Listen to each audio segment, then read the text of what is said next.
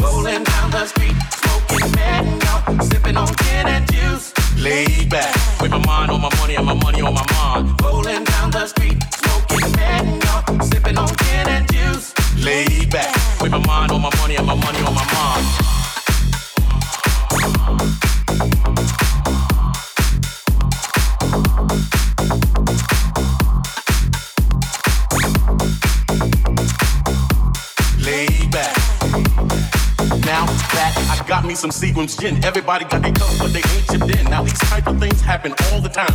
You gotta get yours before I gotta get mine. See, everything is fine when you're listening to the D.O.G. I got the cultivating music that be captivating me. Fool, listen to the words that I speak as I take me a drink to the middle of the street and get the mag into this chick named Sadie.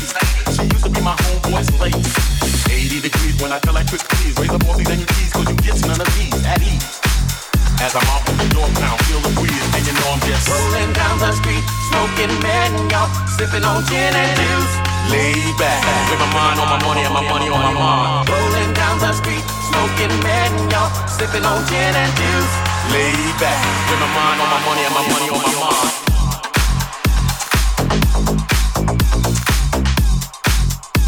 Deep Radio Network.